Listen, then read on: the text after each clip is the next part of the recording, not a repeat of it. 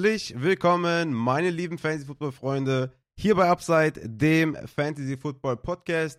Ich bin wieder im Lande und ich habe auf jeden Fall richtig Bock, über Fantasy wieder zu quatschen. Ne, letzte Woche, als ich im Auslandseinsatz war, wäre eigentlich eine Folge zu Gewinnern und Verlierern der Draft gekommen. Ich habe im Augenwinkel gesehen, dass viele andere auch schon dazu was geschrieben oder veröffentlicht haben. Klar, ich meine, ne, bietet sich an, ist ja auch gerade die Zeit nach dem Draft. Aber ich dachte mir, ich mache das etwas anders dieses Jahr und etwas umfangreicher, quasi so eine Art Extended Version von Gewinnern und Verlierern und dachte mir nämlich, ja, ich mache so ein Team-by-Team-Outlook für 2023. Ich gehe jedes Team durch und bespreche in jedem Team Gewinner und Verlierer, wie ich mir auch vorstellen kann, wie diese Offensive funktionieren kann. Fange dabei noch die äh, Free Agent Editions auf, die Draft Picks und wo ich die Spieler in Redraft sehe. Ich habe auch schon Redraft-Rankings gemacht, deshalb dachte ich mir, ey, das bietet sich auf jeden Fall jetzt an, darüber direkt mal zu reden, wo ich die Spieler für Redraft sehe. Ich muss dazu sagen, natürlich,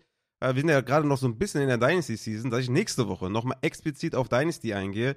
Diese Woche aber schon mal einen ersten Outlook auf Redraft gebe. Nächste Woche gibt es dann, ja, so eine Art Buy Low, Sell High, ADP-Abweichung zu meinen Dynasty-Rankings. Ich wollte einfach jetzt hier weiter im Upside, wie sagt man, wie soll man sagen, im Upside-Schedule bleiben, ne? Und deswegen dachte ich mir, okay, mache ich die Gewinner und Verlierer ein bisschen ausführlicher, mische das noch so ein bisschen mit, mit Redraft, weil natürlich auch viele wegen Redraft auch einschalten und ich denke mal, nächste Woche ist dann auch quasi die letzte Folge dann noch zu Dynasty. Ich denke mir, das passt, glaube ich, schon ganz gut, äh, das irgendwie beides nochmal äh, zu vermischen. Ich habe nochmal einen kleinen Hinweis jetzt, vielleicht bevor die Folge losgeht. Ich verlinke unten in den Show Notes einen Google Doc, ne?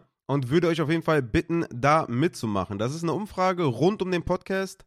Da, ja, es geht da so um äh, Themen wie zufrieden du mit der Draft Coverage warst, ob du Patreon-Supporter bist, wie du die Folge mit dem Matze findest, ob da irgendwie Feedback oder Wünsche existieren. Dann natürlich, ne, warum du kein Patreon-Supporter bist, ist auch vielleicht mal ganz aufschlussreich für mich. Mm, und ja, ein bisschen um so Bonus-Content für Patreon-Supporter, ob man dann vielleicht Supporter wird, wenn es explizite äh, Bonusfolgen nur oder tatsächlich auch In-Season-Folgen nur für Patreons gibt und sowas.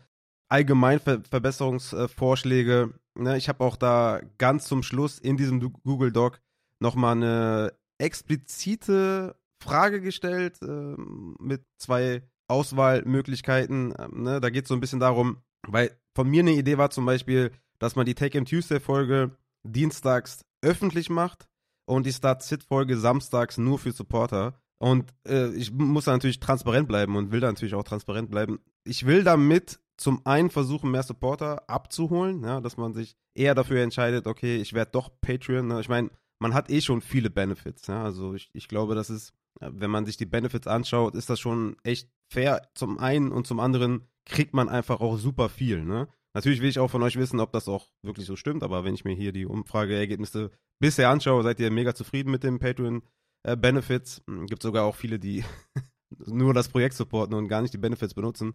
Ja, es ist natürlich mega auf jeden Fall. Vielen Dank an jeden Einzelnen, der das supportet, ist ja klar. Aber ja, es ist einfach so, dass dieser Podcast nur halt mit genügend Supportern überleben kann. Ne? Also das ist einfach so.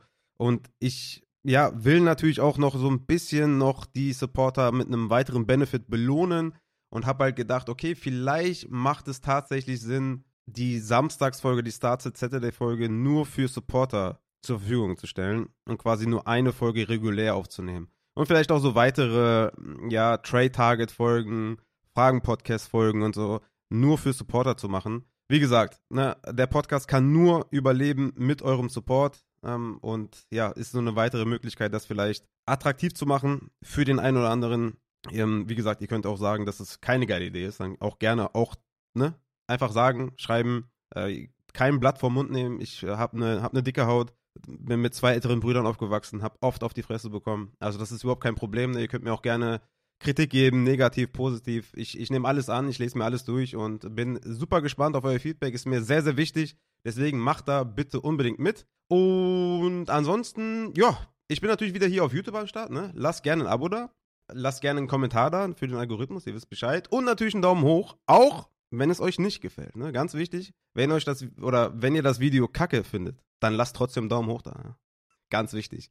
Also, ich würde sagen, äh, meine lieben Fantasy-Football-Freunde, Ey, ich bin aufgeregt. Ich habe richtig Bock. Äh, ich habe mir hier die 32 Teams zusammengeschustert und äh, ja, ich habe Bock darüber zu reden. Ne? Gewinner und Verlierer, bisschen Outlook für 2023, glaube ich, ganz geil. Und ja, let's go. Ich würde sagen, lange Rede ohne Sinn. Wir knallen rein in diese Folge und wir starten natürlich mit der AFC East und starten mit den Buffalo Bills. Ja, die Buffalo Bills, was haben die gemacht in dieser Offseason, in, im Draft? Gar nicht so viel, ja, in der Offensive zumindest. Also klar, ne, die haben äh, zum Beispiel Conor McGra äh, McGovern äh, geholt. Äh, klar, natürlich die Offensive Line so ein bisschen verstärkt. Klar, fair. Ist ja auch wichtig, ne, fürs, fürs Running Game, für den Quarterback. Alles gut, ne, haben die natürlich auch gemacht. Aber sonst im Receiving haben die halt nicht viel gemacht. Und das könnte wiederum, ja, Targets bedeuten, Räume öffnen, eine Rolle bedeuten für Dalton Kincaid im Receiving. Ne? Das hatte ich ja schon mal angedeutet das Upside ist auf jeden Fall da. Also das Upside für Dalton Kincaid ist auf jeden Fall am Start. Ich bin mir halt immer noch unsicher, was die Snapshare angeht. Ne? Wie oft steht er auf dem Feld? Was ist mit seinem Blocking? Ihr wisst es alle. Ich habe es ja schon tausendmal jetzt äh, schon gesagt, dass natürlich die Receiver-Qualitäten bei Dalton Kincaid überragend sind. Aber die Frage ist, ist er der nächste Mike Gesicki oder halt äh, nicht? Ja? Also Gesicki wäre jetzt der Worst Case, würde ich sagen, für Dalton Kincaid. Und die Frage ist einfach, wird der so eine Big Slot-Rolle vielleicht bekommen, ja? Dass man den sehr, sehr oft auf dem Feld hat in dieser Big Slot-Rolle, weil da haben sie jetzt nicht unbedingt die Optionen. Ne? Sie haben halt immer noch Stefan Dix, der natürlich undoubtable irgendwie der Wide Receiver 1 ist und natürlich auch in meinen Redraft-Rankings da Top 5 Wide Receiver ist. Dann haben sie Gabe Davis halt immer noch als diesen, ja, 90% Snapshare-Guy, der halt super im Blocking ist der halt sehr volatil in seinen Targets ist und dadurch natürlich auch sehr volatil in seinem Outcome ist. Ne? Also der hat natürlich seine Upside-Spiele, der hat ein gutes Ceiling und halt einen super bescheidenen Floor. Ja? Das ist Gabe Davis. Gabe Davis ist der perfekte Spieler für die zweite Flex in eurem Lineup. Der perfekte Spieler. Der kann dir halt 20 Punkte geben oder halt drei, aber er ist halt eh ein Flexer und du versuchst halt meistens auf der Flex, ja, ähm, die Woche zu gewinnen, gegen deinen Gegner zu gewinnen. Dafür ist er ideal, aber er ist halt kein konstanter Wide Receiver 3 oder sowas, ja. Ähm, oder Wide Receiver 2, den du auf jeden Fall aufstellen musst. Er ist halt ein Flexer, wo du halt vielleicht auch einen Running Back aufstellen kannst in derselben Range. Oder du entscheidest dich für, für Gabe Davis, der dir halt eine Woche gewinnen kann. Aber Deontay Harty im Slot, Kali Shakir im Slot, das sind halt so kleine Speedster, Possession Guys ist anders. Ne? Also so ein Cole Beasley Type of Slot-Wide Receiver. Das sind sie nicht. Ne? Khalil Shakir schon etwas eher, aber Dalton Kincaid ist halt jemand, der perfekt in diese Rolle schlüpfen könnte. Und das wäre natürlich der Best-Case-Szenario für Dalton Kincaid. Das ist klar, das habe ich auch schon öfters gesagt. Und da bin ich einfach super gespannt, wie die das da lösen. Ne? Natürlich im Umkehrschluss Verlierer Dawson Knox. Ist klar. Also der ist jetzt hier zum Beispiel in meinem Redraft-Ranking, Dawson Knox Titan 28, Dalton Kincaid Titan 18. Also Dalton Kincaid ist für mich wahrscheinlich einer, so den ich Late Round vielleicht mal picken könnte, sollte ich nicht mit einem der besseren Titans, so, die ich davor äh, vorgerankt habe, wenn ich nicht mit denen rausgehen kann, könnte der so ein Late Round Titan werden, der ganz interessant sein könnte. Wobei man noch sagen muss, natürlich, Rookie Titans brauchen ein bisschen. Also Day One abreißen machen nicht viele. Ne? Das sollte natürlich auch, äh, das sollte, sollte euch bewusst sein auf jeden Fall. Aber ich würde sagen, dass hier so der große Verlierer erstmal Dawson Knox ist. Und ansonsten, was im Receiving die Gewinner angeht, denke ich mal, Dalton Kincaid auf jeden Fall ein Gewinner. Stefan Dix ist sowieso ein Alpha. Und Gabe Davis hat zumindest mal seine Rolle nicht verloren. Das ist jetzt schon mal positiv auf jeden Fall. Ich bin jetzt stark davon ausgegangen, dass die ja ähm, viel, viel mehr machen auf Wide Receiver, als jetzt irgendwie Justin Chaucer in der, in der fünften Runde oder ein paar undrafted Free Agents sich holen. Hätte ich mir mehr äh, gedacht, ne? Deontay Harty kam ja per Free Agency, aber ich, der ist ja auch keine Gefahr für Gabe Davis. Also es wird auf jeden Fall spannend zu sehen sein, wer quasi Wide Receiver 2 ist, Wide Receiver 2A, 2B, ne? Wechselt sich das ab mit Gabe Davis und Dalton Kincaid? Oder ist es doch Kali Shakir, der da reinsteppt in diese Cole Beasley-Rolle oder so? Also es bleibt auf jeden Fall spannend, da ist auf jeden Fall viel offen und ähm, ich bin sehr gespannt, wie die das da lösen. Auf Running Back äh, haben wir leider eine neue Edition. Latavius Murray. Latavius Murray joint James Cook und Damien Harris. Ich meine, Latavius Murray ist jetzt nicht irgendwie, also wenn, also sagen wir es mal so, wenn Latavius Murray Damien Harris Value kaputt macht, ja, dann wie hoch war der Value dann wirklich bei Damien Harris? Ja, der war dann an, anscheinend nicht hoch. Ich denke, dass Latavius Murray natürlich wehtun kann. in so Sachen wie Short Yardage, Goal Line, was natürlich genau Damien Harris Rolle sein wird. Ich habe halt gedacht, Damien Harris wird halt der komplette Ersatz von Devin Singletary, ja? dass man so mit 13, 14, 15 Opportunities rechnen kann, ne? dass er da Inside 10, Inside 5 quasi die Singletary Carries bekommt. Der Singletary hatte 2022 17 Carries Inside 10 und 7 Carries Inside 5, was echt in Ordnung ist. Und hat halt eine Opportunity Share von 57,4%. Und ich denke, dass Damien Harris da trotzdem dran anknüpfen kann, Trotzdem denke ich, dass diese Edition von Latavius Murray nicht nice ist. Aber Damien Harris kriegt nicht wesentlich mehr Geld. Er kriegt ein bisschen mehr, aber das hält sich echt in Grenzen. Latavius Murray kriegt auch etwas über eine Million, äh, Damien Harris etwas über eine Million. Also es schreckt schon so ein bisschen ab, ne? Also muss ich schon sagen, die Edition äh, fliegt so ein bisschen unterm Radar, aber ich denke, das wird Damien Harris hier und da wehtun. Damien Harris mein Running Back 31, ja, ist so für mich ein Running Back 3, Touchdown dependent und Low Floor. Also weder richtig sexy, was sein Upside angeht, noch sein Ceiling. Und der Floor, was geben wir ihm da? So 7, 8 Punkte Floor. Das bringt dir halt im Zweifel auch nur wenig. Ja? Also da muss man schon sagen, das äh, könnte da im Backfield sehr, sehr nasty werden. Sehr, sehr, ja, Backfield bei Committee. Ja, mit äh, James Cook vielleicht im Receiving oder doch Naheem Heinz im Receiving. Also das wird schon relativ eklig, glaube ich. Mit der Edition von Latavius Murray, die sollte man nicht unterschätzen. Trotzdem Damien Harris da, denke ich mal, der Running Back 1. Aber was heißt das schon in diesem Backfield, wo natürlich noch ein gewisser Josh Allen mitmischt, ja. Also im Großen und Ganzen denke ich mal, dass da auf Running Back mit der Edition von Latavius Murray insgesamt alle Verlierer sind. Also er selber natürlich auch. Also ich denke mal nicht, dass der Fantasy relevant sein wird. Natürlich wird er hier und da vielleicht einen Touchdown machen oder so, ne? Aber ich denke, man wird ein bisschen mehr Klarheit bekommen, wenn sich jemand verletzt. So blöd sich das anhört und man wünscht sich das natürlich keinem. Aber ich denke, mit einer Verletzung im Backfield könnte man ein bisschen klareres Bild bekommen. Latavius Murray bei den Bills, ja, nicht gut, nicht gut, für keinen gut. Kommen wir zum nächsten Team und das sind die Miami Dolphins. Die haben ja auch tatsächlich was getan im Backfield und zwar Devon A-Chain geholt und damit ja so einen kleinen Verweis darauf gegeben, dass sie da in der dritten Runde A-Chain geholt haben, dass sie ja so ein bisschen mehr Versatilität vielleicht haben möchten, gerade im Receiving. Na? Das ist natürlich etwas, was natürlich sehr schlecht ist für Mossad und Wilson, weil die beide im Receiving eigentlich nicht gut sind. Das ist nicht ihr Spezialgebiet. Und A-Chain könnte da halt eine Abwechslung reinbringen, ein gewisses Element reinbringen, was im Backfield momentan halt nicht da ist. Was die Sache aber nicht leichter macht, das zu ranken, meiner Meinung nach. Es ist sehr, sehr schwer oder mir sehr schwer gefallen. Ich denke, dass immer noch Jeff Wilson und Raheem Mostert da 1 und 2 sind. Die Frage ist halt nur, wie viel Receiving sehen die beiden? Oder klauen die sich komplett das Rushing und komplett Short Yardage und Goal Line, dass es komplett abgewechselt wird und total schwer zu, vorher, zu, zu vorhersehen, wer jetzt da den Goal Line Attempt bekommt? Oder ist Devon A-Chain ne, mehr als nur ein Change of Pace Guy, ja? Ist halt so die Frage, er bringt natürlich den Speed mit, er bringt das Receiving mit, aber er bringt halt den Body nicht mit, ne, für Short Yardage und Goal Line, deswegen sehr undurchsichtiges Backfield. Ähm, gut für A-Chain auf jeden Fall, dass beide, Mossad und Jeff Wilson, sehr verletzungsanfällig sind. Also da könnte dann irgendwann was gehen auf dem Waiver Aber jetzt fürs Erste äh, denke ich mal, dass äh, Wilson und Mossad da die beiden sind mit dem höchsten Value und Redraft und dass A-Chain da schon ein Stück dahinter kommt. Wilson ist mein Running Back 38, Mossad mein Running Back 40 und A-Chain ist außerhalb der Top 50 momentan für mich. Ansonsten im Receiving muss man sagen, ist nicht viel passiert. Ja, also die haben jetzt nicht irgendwie in der zweiten, dritten, vierten Runde einen Wide Receiver genommen oder einen Tight End genommen. Also Tight End ist, äh, ja, ich habe glaube ich gar keinen Miami Tight End da irgendwo äh, Fantasy relevant. Ich habe gar keinen gerankt in den Top 24. Habe ich keinen Miami Dolphin Tight End.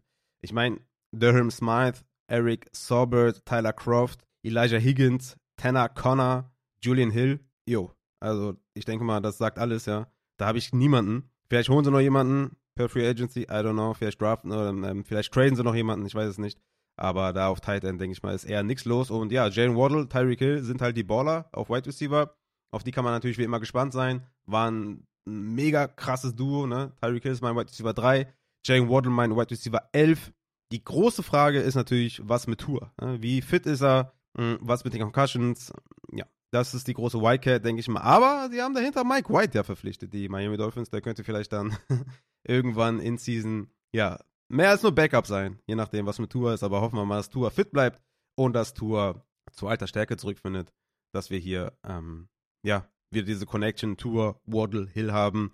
Dahinter der White Receiver 3 Spot, ja, keine Ahnung, ist halt komplett offen. Ne? Es ist äh, Cedric Wilson, ist es Eric Ezokanma von letztem Jahr. Also da, vielleicht gibt es auch keinen einfach. Ne? Also ich denke mal, dass einfach auch zu wenig äh, da sein wird, wenn du halt Waddle und Hill zwei richtig, richtig fette, fette White Receiver hast, dass da wahrscheinlich für den White Receiver 3 gar nicht mehr so viel Platz ist. Aber vielleicht äh, führt der One A-Chain so ein bisschen mehr ähm, im Receiving dann vielleicht noch da ist. Aber wie gesagt, für mich eine komplette Wildcard, das Backfield der Miami Dolphins. Also so gesehen, nicht viele Gewinner und Verlierer, vielleicht höchstens Verlierer, Raheem Moster, Jeff Wilson, Gewinner, Waddle und Hill, I don't know. Äh, ich würde jetzt nicht sagen, dass äh, Durham, Smythe oder Eric Saubert auf Titan Gewinner sind.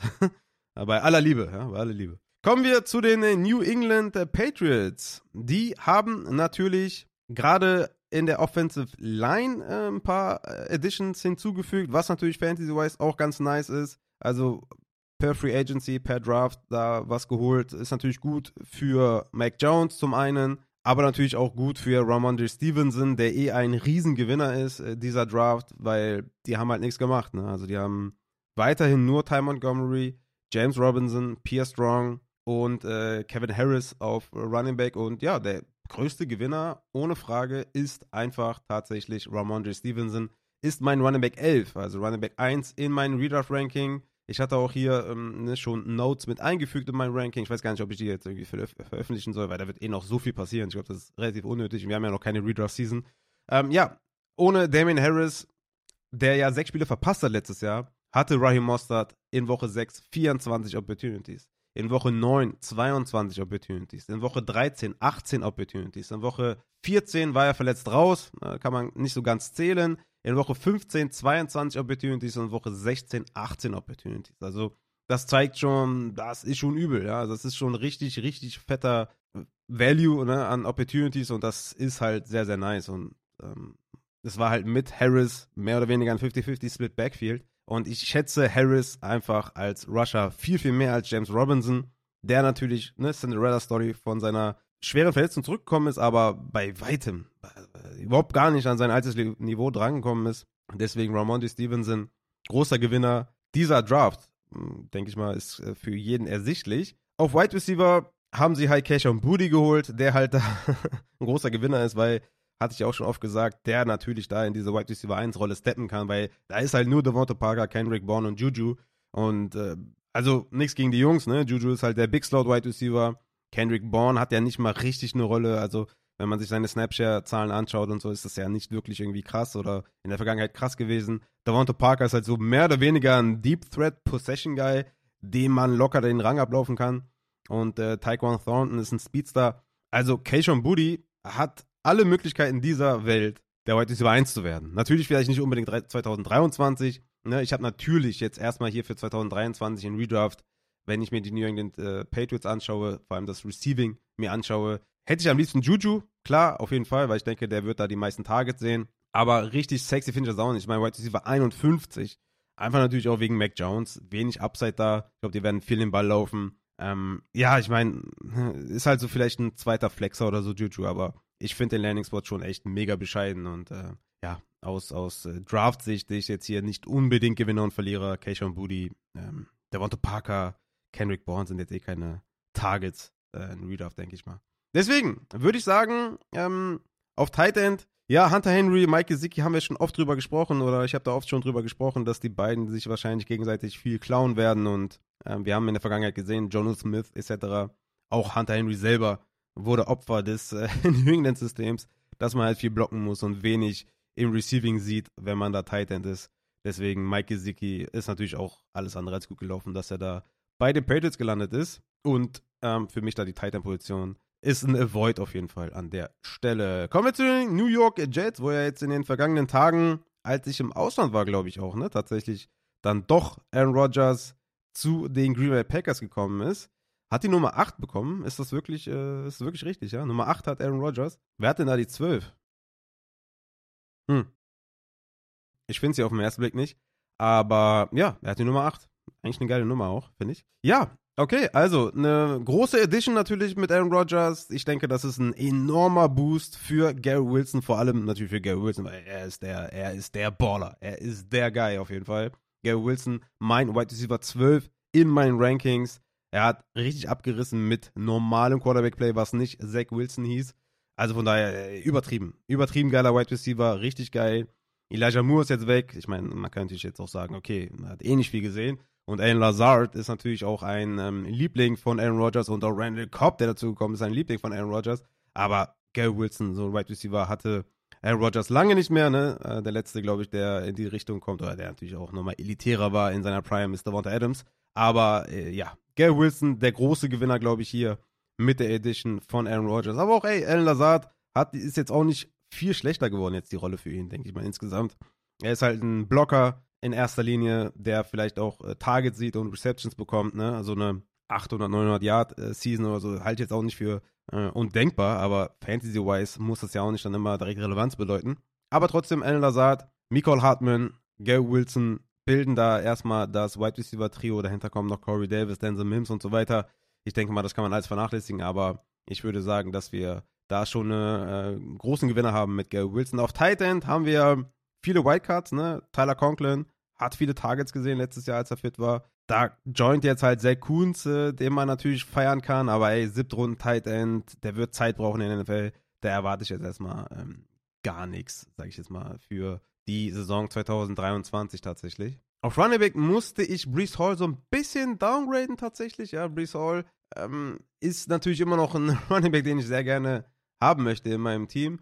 Ist nur noch mein Running Back 4 tatsächlich. Ja, ist jetzt äh, ein bisschen runtergegradet.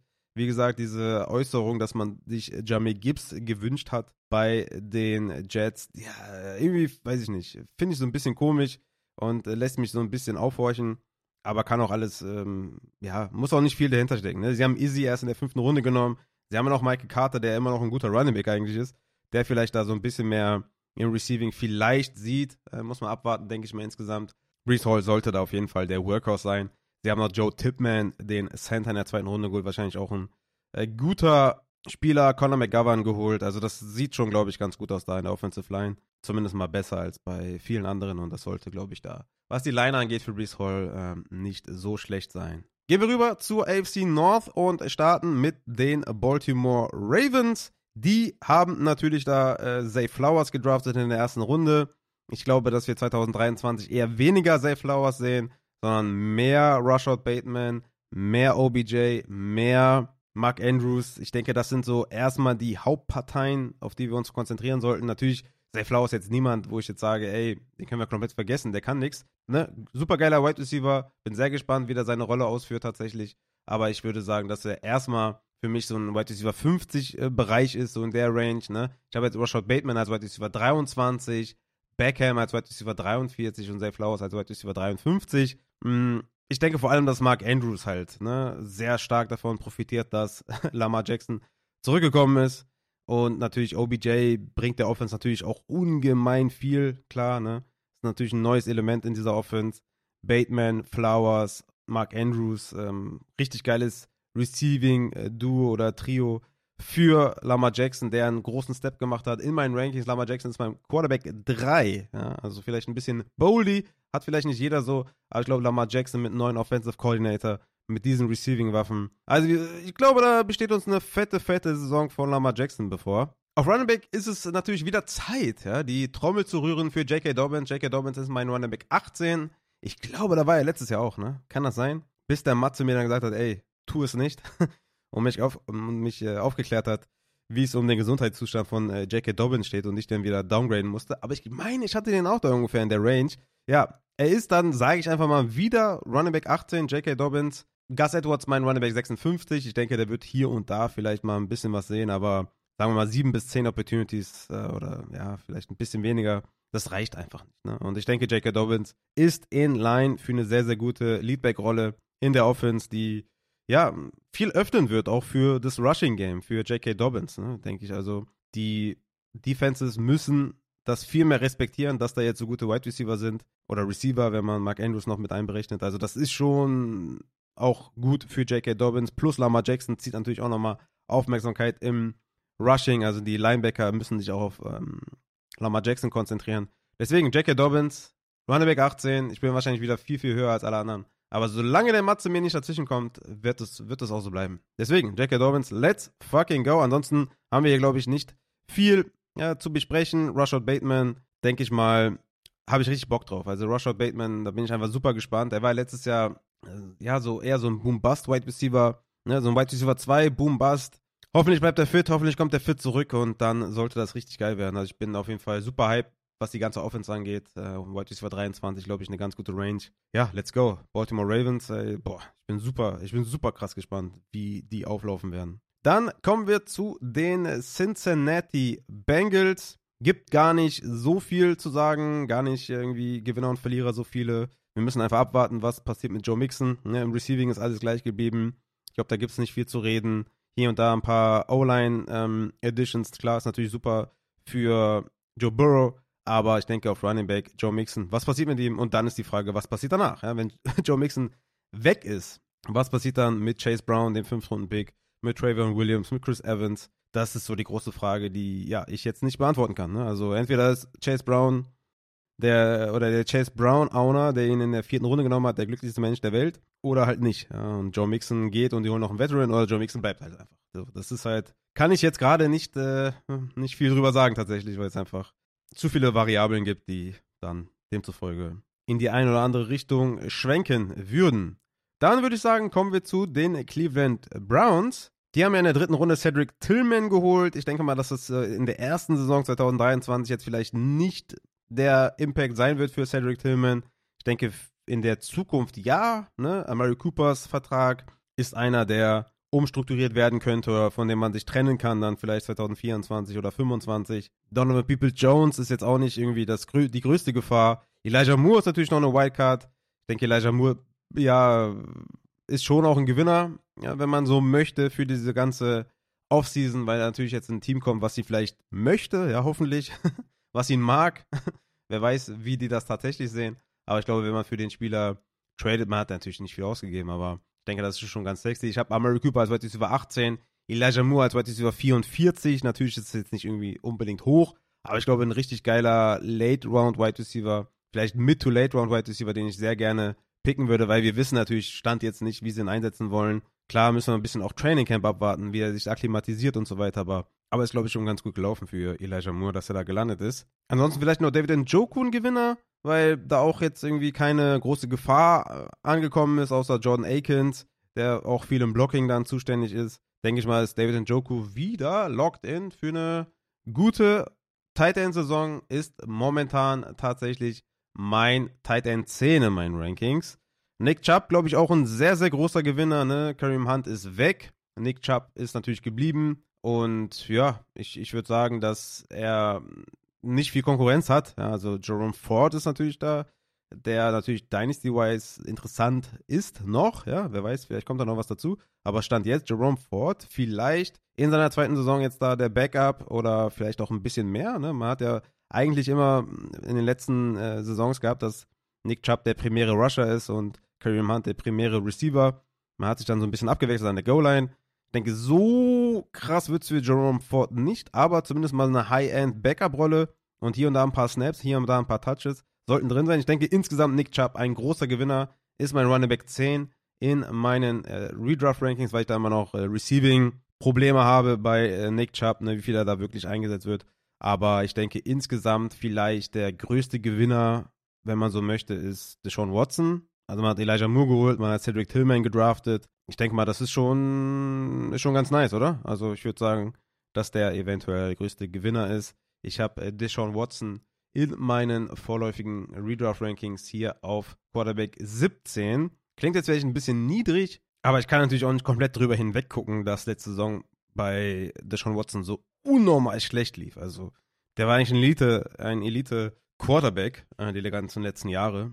Kommt dann da nach seiner Sperre zurück und ist halt komplett kotig. Also Ne, da muss ich natürlich ein paar äh, Gramm abziehen da in seinem Ranking. Deswegen 17 hört sich vielleicht wenig an, aber ist ein super interessanter Late-Round-Quarterback, mit dem man wahrscheinlich auch den Draft gerne verletzt. Auch in Superflex gerne Quarterback 2 ist schon, äh, schon ganz nice. Wenn man denn nice äh, in äh, Zusammenspiel mit seinem Namen bringen kann, dann ist das an der Stelle, glaube ich, nice. So, ich würde sagen, kommen wir zum äh, nächsten Team und das sind die Pittsburgh Steelers. Da ist vielleicht der größte Gewinner Najee Harris, kann man das vielleicht so sagen, weil sie haben keinen Running Back äh, gedraftet.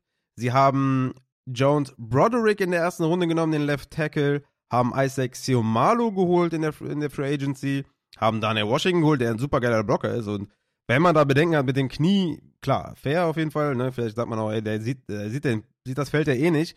Aber wenn er das Feld sieht und da als Blocker tätig ist, das ist natürlich auch ein großer Pluspunkt für Najee Harris. Also ich denke mal, dass diese drei Editions im Run-Game für Najee Harris, der von seiner Opportunity lebt, der von vielen, vielen Touches lebt. Ja, das ist ein reiner Volume-Guy. Najee Harris ist kein guter Running Back. Er ist unterdurchschnittlich schlecht, aber sieht halt die Opportunity. Ne? Und natürlich hilft ihm das, wenn die O-Line gut ist oder wenn gut geblockt wird. Deswegen Najee Harris, glaube ich, hier der, der größte Gewinner, kann man so sagen. Und ansonsten haben wir noch äh, im Receiving Allen Robinson, der neu dazugekommen ist jetzt in der Free Agency. Also haben wir jetzt hier Deontay Johnson, George Pickens und Allen Robinson. Ja, ich sag euch ehrlich, finde ich nicht so geil jetzt. Ne? Das jetzt, ich meine, Allen Robinson ist jetzt äh, weit weg von seiner 2019er, 18er Season oder so. Klar, fair, weiß ich selber. Aber ich denke, dass er immer noch vor allem auch ein Red Zone Threat ist, ne? ein Endzone Threat ist. Und Deontay Johnson hat ja eh schon nicht viele Touchdowns erzielt. Und ich denke, das ist dann auch nicht besonders geil, wenn da ein weiterer Wide Receiver dazukommt, wo eh schon Pickens ist, wo eh schon Pat Framing ist die gerade da in der Endzone, in der Red Zone gefährlich sind oder Gefähr, ähm, Gefahr ausstrahlen. Also ganz geil gelaufen ist das da jetzt an der Stelle, denke ich, nicht für Deontay Johnson. Er wird wahrscheinlich immer, immer noch ein Target-Magnet sein. Und ich habe jetzt Allen Robinson nicht hoch gerankt oder so. Ne? Ich habe ihn als Wide Receiver 75, also gar nicht eigentlich äh, relevant. Aber wie gesagt, ich denke, dass der ähnlich wie so ein Roshan Johnson vielleicht nicht selbst Value schafft für Fantasy, aber halt anderen wehtut ne? in seiner Rolle. Und Deontay Johnson ich habe ihn als Wide Receiver 24. Kann man mir natürlich ein gewisses Biases unterstellen, weil Deontay spielt immer, ihr wisst es. Aber mm, er war ein Target-Magnet, was soll ich euch sagen? Ne? Er ist da der, der erste Look und ich glaube, das wird sich auch so weit erstmal nicht ändern. Ne? Ich hoffe halt, dass ein bisschen mehr Touchdowns dazukommen. Es kann nicht sein, dass man so wenig Touchdowns erzielt. Das hat noch nie jemand geschafft mit so vielen Targets. Ich glaube, ihr kennt alle die Stats und ja, George Pickens ist ein geiler Wide Receiver, talentiert, Wide Receiver 35, glaube ich, eine ganz gute Range. Aaron Robinson sollte insgesamt, was Target angeht, nicht die große Gefahr sein, aber den einen oder anderen Touchdown abgreifen. Das könnte dem einen oder anderen wehtun auf jeden Fall. Ansonsten, genau, Pat Fryermuth, denke ich mal, ist da immer noch in sehr, sehr guten Händen auf der Titan-Position. Man muss erstmal abwarten, was mit Daniel Washington ist. Ob er fit ist, ob er Snaps sieht, ob er vielleicht erstmal nur Blocking sieht oder ob er, ja, ne, wie gesagt, das wird halt äh, die Frage sein, wie das da insgesamt aussieht. Ich habe Pat Fryermuth als Titan 8 erstmal gelistet und denke mal, dass das auch so ganz fair ist. Damit haben wir auch die AFC North abgeschlossen und wir gehen zu AFC South und beginnen mit den Houston Texans. Ihr wisst es, ne? Die, die Texans haben da die O-Line adressiert in der ganzen Free Agency im Draft, haben damit auf jeden Fall gute Voraussetzungen geschafft für CJ Stroud. Ich denke insgesamt das Backfield, ne, da muss man abwarten mit Damian Pierce und Devin Singletary, haben zumindest mal draft-wise nicht noch irgendwas ähm, dazu bekommen, was Gefahr ausstrahlt. Immerhin, ja. Hätte noch schlimmer kommen können, aber ja, Damien Pierce mit einer guten Saison 2022 kriegt Devin Singletary dazu. Ich habe Pierce auf 33, Singletary auf 35. Ich denke, das wird relativ messy. Müssen wir abwarten, wie die da das aufstellen.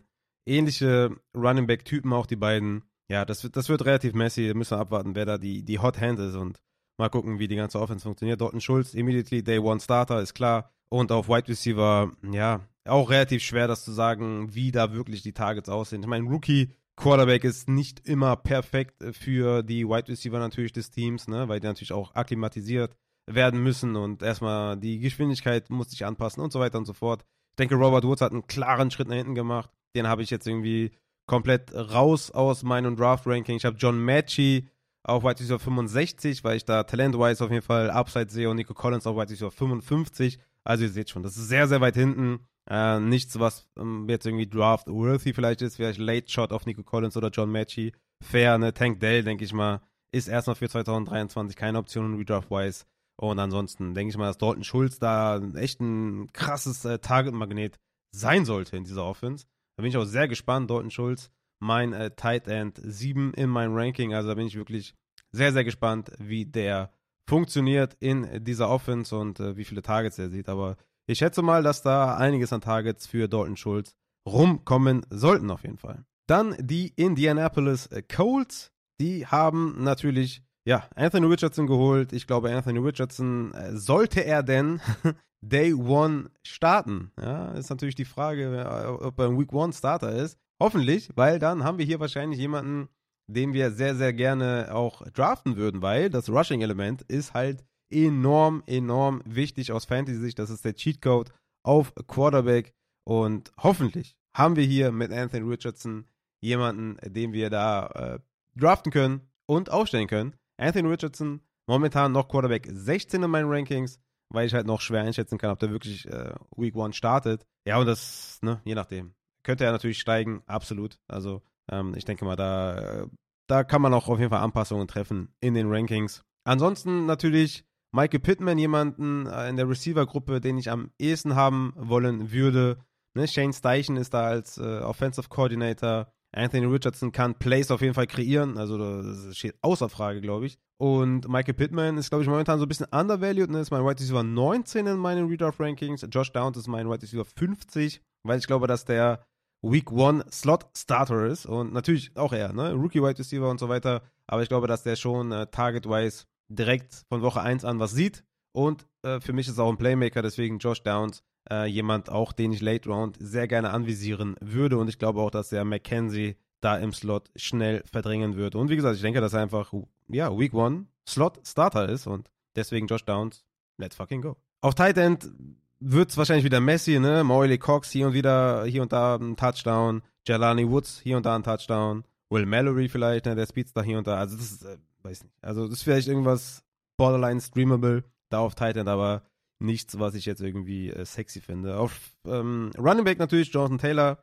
derjenige, den man natürlich am ehesten haben möchte. Die Offensive Line ist jetzt, wie gesagt, sie ist nicht auf dem Top-Niveau, aber gerade im, im, im, in den Trenches, im, im Rushing, ist das solide, ist das okay. John Taylor, mein Running Back 6 in meinen Rankings. Ne? Klar, das sind natürlich ein paar Running Backs drüber, weil die einfach in noch besseren Situationen wahrscheinlich sind. Aber ich bin schon relativ angetan oder habe äh, relativ viel ähm, Liebe für diese Offense, was ich da aufbringen kann, auf jeden Fall. Deswegen bin ich mal gespannt, wie das da funktioniert. Zach Moss, glaube ich, keine große Gefahr für Jonathan Taylor. Evan Hull, ja, vielleicht im Receiving, das ist eh so ein Fragezeichen bei JT.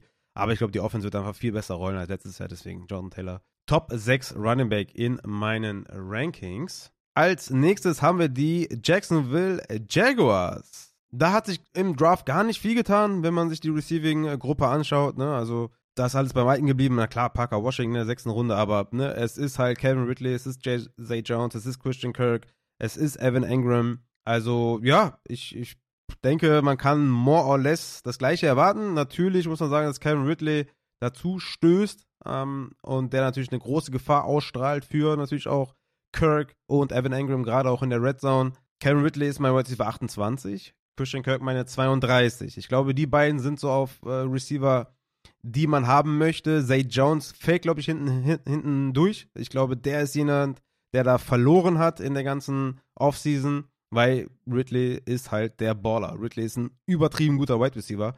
Und ich erwarte eigentlich eine fette Saison, wenn ich ehrlich bin. Vielleicht bin ich mit Wide Receiver 28 noch ein bisschen konservativ. Könnte sich durch irgendwelche Hype-Videos auf Twitter noch ändern. Aber ich, ich denke, dass da ist massig Upside einfach dahinter und ist einfach ein super geiler Mid-Round Wide Receiver Target äh, für mich und Kevin Ridley, ja, denke ich mal, werde ich in vielen Drafts mir auf jeden Fall mal schnappen. Evan Ingram, ich glaube, das wird, ja, wie gesagt, mehr oder weniger dieselbe Rolle sein für Evan Ingram, ist hier mein äh, Tight End 11, den habe ich geswitcht mit Dalton Schultz, weil ich glaube, dass Schultz einfach mehr Targets sieht, ne, als Evan Ingram. Aber ja, das ist so die Reihenfolge, wie ich das da sehe.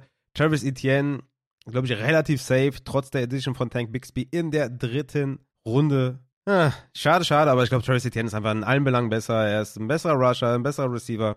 Ich mache mir da wenig Sorgen um Travis Etienne, äh, muss ich ehrlich sagen. Also ich glaube nicht, dass äh, Tank Bixby ihm wehtut. Travis Etienne ist mein Running Back 14 in meinen Rankings und ja, also ich glaube, man muss da, glaube ich, gar nicht viel sagen. Er ist, er ist halt ein guter Running Back und äh, ich hoffe, dass der viel Opportunity sieht und dann sollte das auf jeden Fall klicken. Kommen wir zu den äh, Tennessee Titans als letztes Team in der AFC South. Die haben auch das eine oder andere in der O-Line getan. Ne? Peter Skoronski in der ersten Runde geholt. Ähm, ich glaube, insgesamt einfach auch zu wenig getan tatsächlich für den Rookie Will Levis, wenn der überhaupt spielt, ne? wenn Ryan Tannehill natürlich weiterhin da bleibt. Dann äh, ja, muss Ryan Tanner sich da mit der O-Line und dem Receiving Core rumschlagen.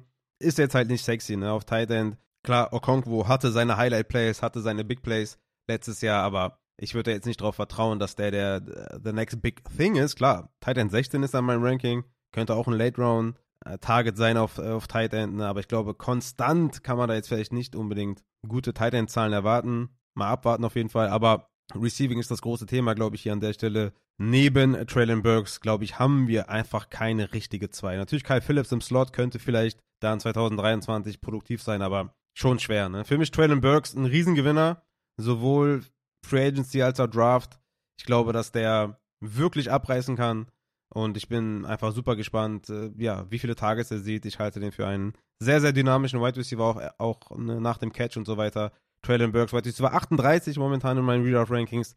Könnte aber schnell klettern noch. Also, wie gesagt, ich weiß halt nicht, wer überhaupt Quarterback ist. Ist es Tannehill oder ist es Will Levis? Äh, Will Levis. Ähm, ja, das wird so ein bisschen halt davon abhängen, auch insgesamt, ne? wie ich die ganze Offense sehe. Bleibt Derrick Henry, bleibt er nicht?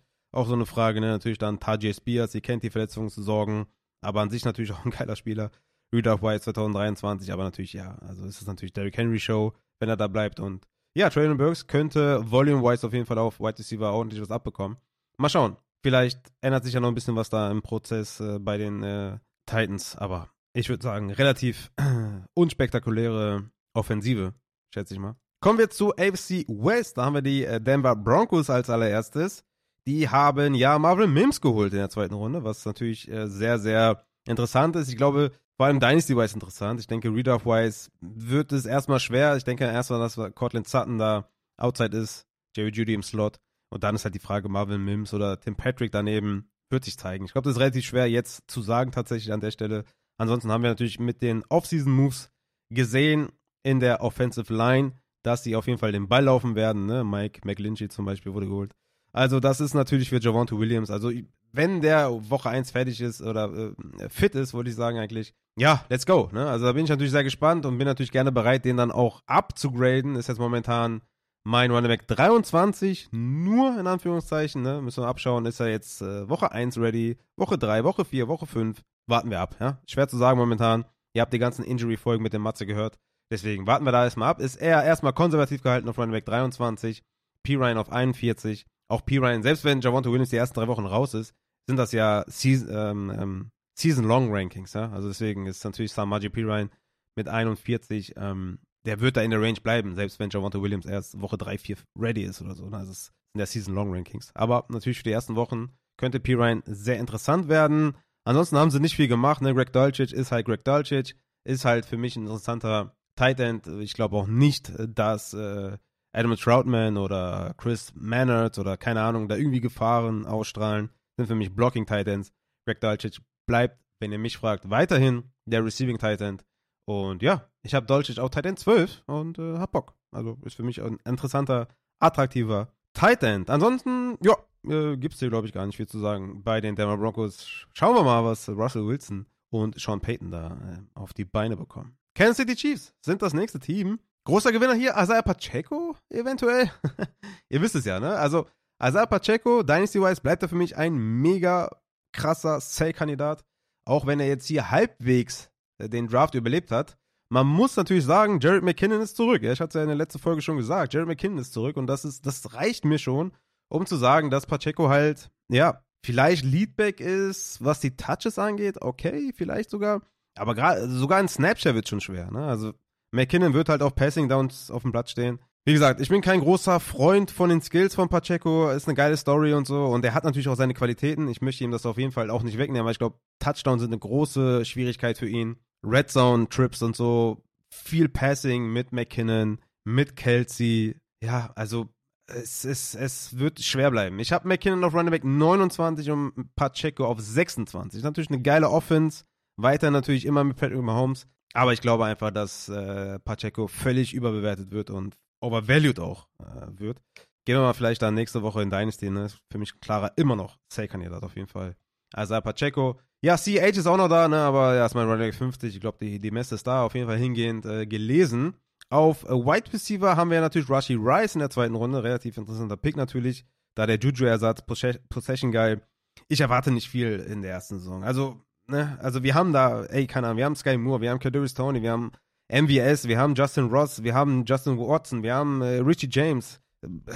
Total, total schwer. Also total schwer. Ich weiß nicht, wie die das da aufbauen. Also letztes Jahr war auch keiner relevant, ja. Lass uns das nicht vergessen. Letztes Jahr war auch keiner relevant. Kadarius Tony ist immer ein Hamstring davon entfernt, irgendwie sich zu verletzen und mehrere Wochen auszufallen. Sky Moore im zweiten Jahr.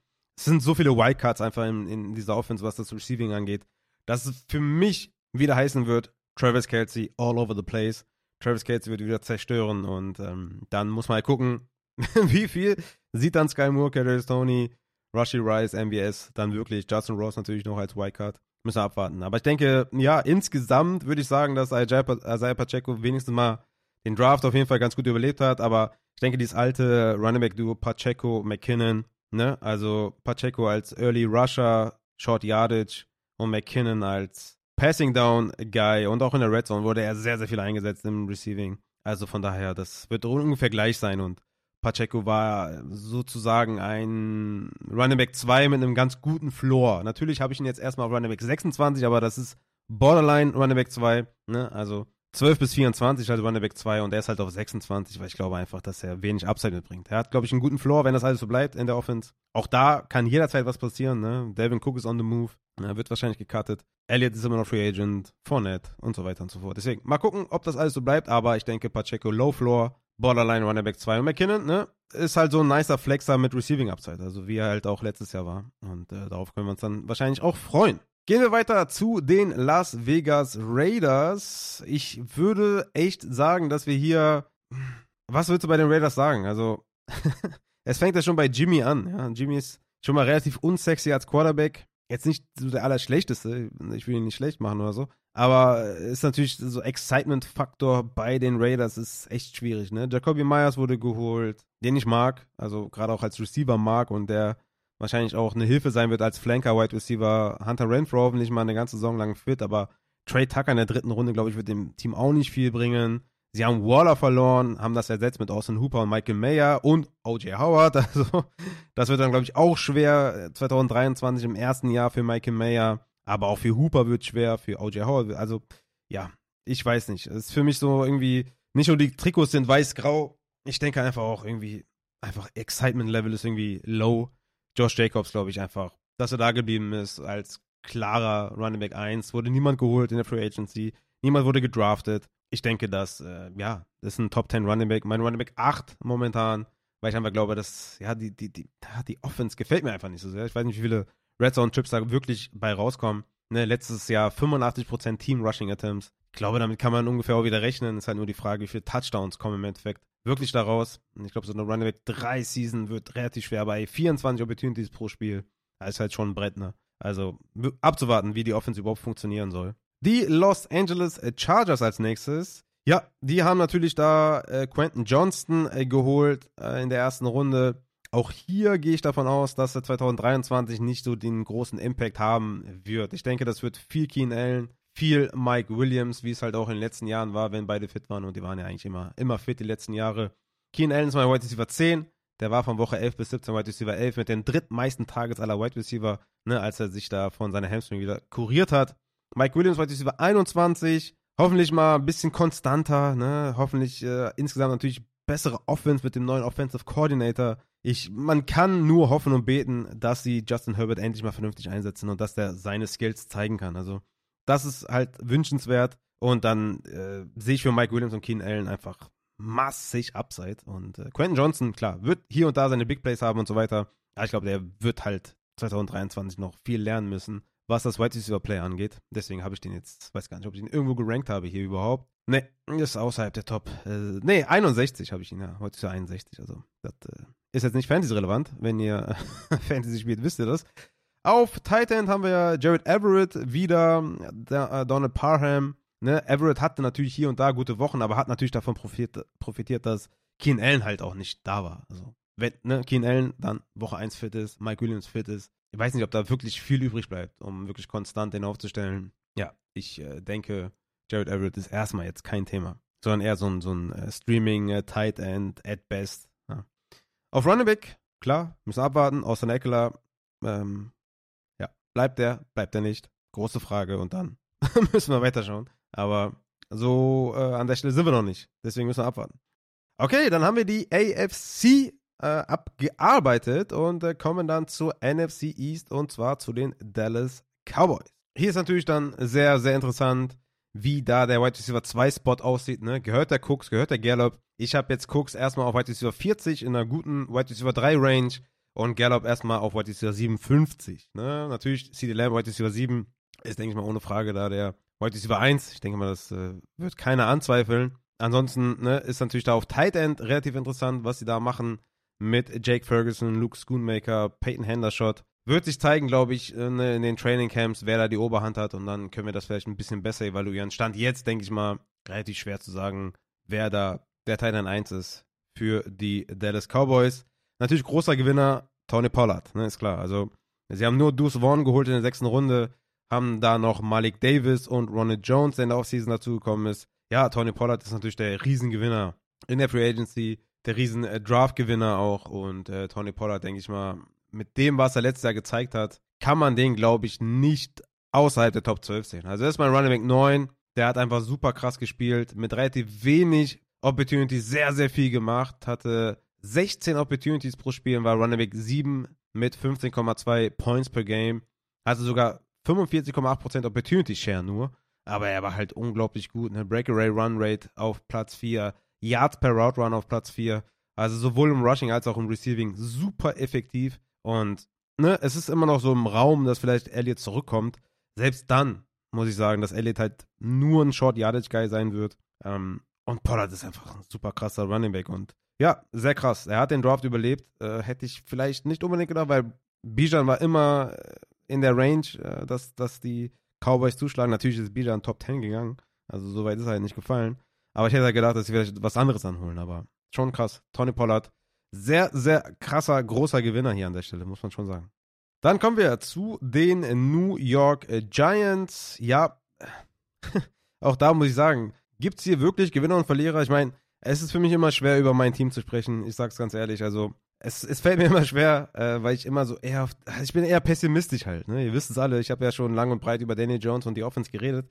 Ich bin einfach skeptisch, was die ganze was das ganze, was der ganze Prozess rund um Daniel Jones angeht. Aber ja, ich meine, Darren Waller wurde geholt, das ist sicherlich gut für die ganze Offense. Darren Waller bekommt die Nummer 12. Oh shit, das ist ja super hässlich. Aber okay, gut, äh, was willst du machen? Äh, Jalen Hyatt wurde geholt in der dritten Runde, ne? Paris Campbell wurde geholt und so weiter.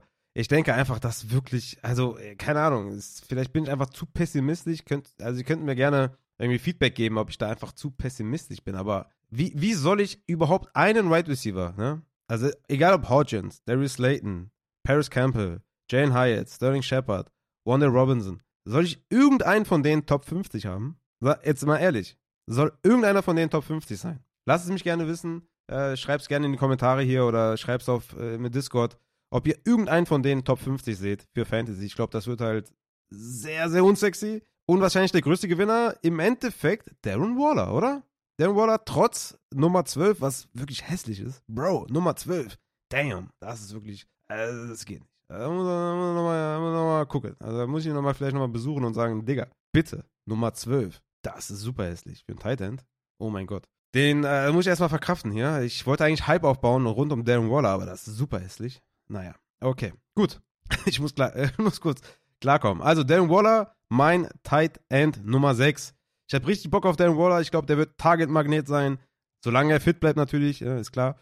Aber ich sehe keinen Receiver, der annähernd an Darren Waller rankommt. Also Darren Waller sollte die Eins sein.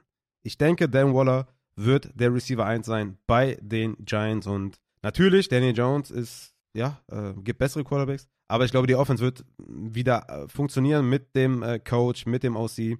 Ja, ist halt, die bauen da halt was Gutes drumherum. Und ja, ey, wie gesagt, Dan Waller, größter Gewinner für mich und ich hab Bock drauf. Ansonsten natürlich äh, Saquon Barkley zurück und Saquon Barkley wird Saquon Barkley Dinger machen und ja, braucht man, glaube ich, nicht viel zu sagen, glaube ich. Und Daniel Jones natürlich, äh, Fantasy-wise, habe ich ja schon öfter betont.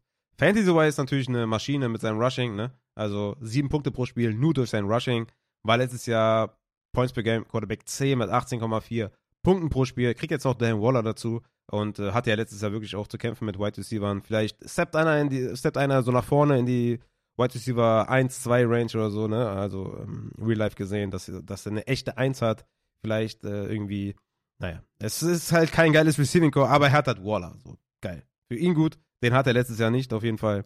Deswegen kann man da auf jeden Fall schon mal sagen, dass es nice ist und Saquon Barkley. Ja, braucht man nicht viel zu sagen. Äh, Habe ich auch schon oft was zu, äh, zu. Er hat einen Step nach hinten gemacht, im Receiving vor allem. Aber er wird weiterhin die Opportunity natürlich sehen. Äh, die O-Line hat sich verstärkt, also von daher äh, ist das schon ganz solide, würde ich sagen. Philadelphia Eagles kommen als nächstes. Ich glaube, hier ist äh, im Receiving alles gleich geblieben. Müssen wir nicht lange drüber reden. AJ Brown, Devonta Smith, absolute Must-Draft-Spieler, genauso wie Dallas Goddard. Ich glaube, muss man auch nicht groß behandeln. Ich denke eher das Backfield. Ne? Auch Swift ähm, mit einer Doppel-Null hier. Äh, also hat er echt eine Doppel-Null? Das ist echt krass. Ich überlege gerade, ob Doppel-Null als äh, Jersey-Nummer geil ist oder wack ist. Ich weiß es nicht. Ist geil oder wack? Muss ich mir nochmal, muss mal in mich gehen gerade. Single, Null, also eine Null, okay. Glaube, hat Swag, aber Doppel, ich glaube, Doppel feiere ich nicht. Auch da, lasst mich das gerne wissen, was ihr dazu sagt, aber ich glaube, Doppel Null feiere feier ich nicht. Das äh, feiere ich nicht. Muss ich sehen. Okay, ich ruder ein bisschen zurück, muss ich sehen, aber ich glaube, nee. Eine Null, okay, zwei Null, nein. Ich bleib bei Nein. Aber Swift ist dazugekommen. Wie gesagt, ich denke, dass er der primäre Passing-Down-Spieler sein wird. Penny der primäre Rusher. Hatte ich auch schon ähm, öfter mal angesprochen, wie ich mir denke, dass dieses Backfield aussehen könnte.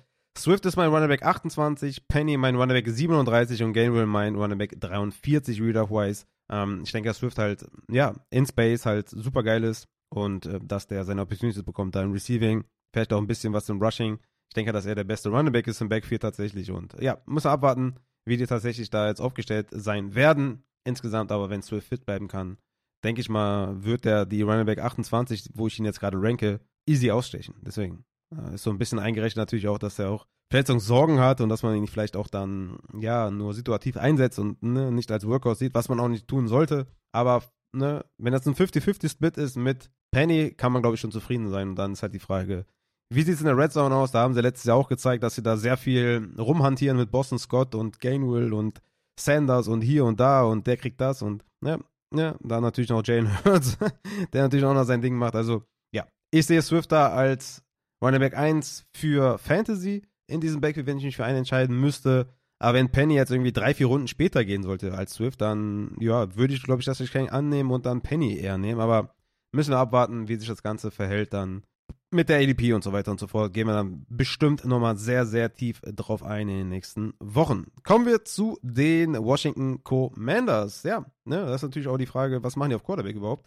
Sam Howell, Week 1 Starter oder Jacoby Brissett? Jacoby Brissett würde echt keinen Sinn machen, weil wir wissen ja, was Brissett ist. Ich denke, dass Sam Howell startet und ja, ich denke, dass sich nicht viel geändert hat tatsächlich im Receiving. Sie haben nicht früh jetzt irgendwie White Receiver genommen, sie haben nicht früh Tight End genommen. Auch auf Running Back haben sie nicht, nicht was, äh, haben sie nichts gemacht. Also, ey, ich denke, more or less the same. Vielleicht mit einem besseren äh, Quarterback-Play, ne? Also, natürlich war das mit äh, Heineke ja schon mal besser als mit äh, Wentz, aber ich hoffe, dass mit Sam Howell ganz nice wird und ich denke, dass der Terry McLaurin der Right 1 ist, Jahan Dodson die 2 und dann ein bisschen was noch äh, für Curtis Samuel da sein wird und ein bisschen was für Logan Thomas.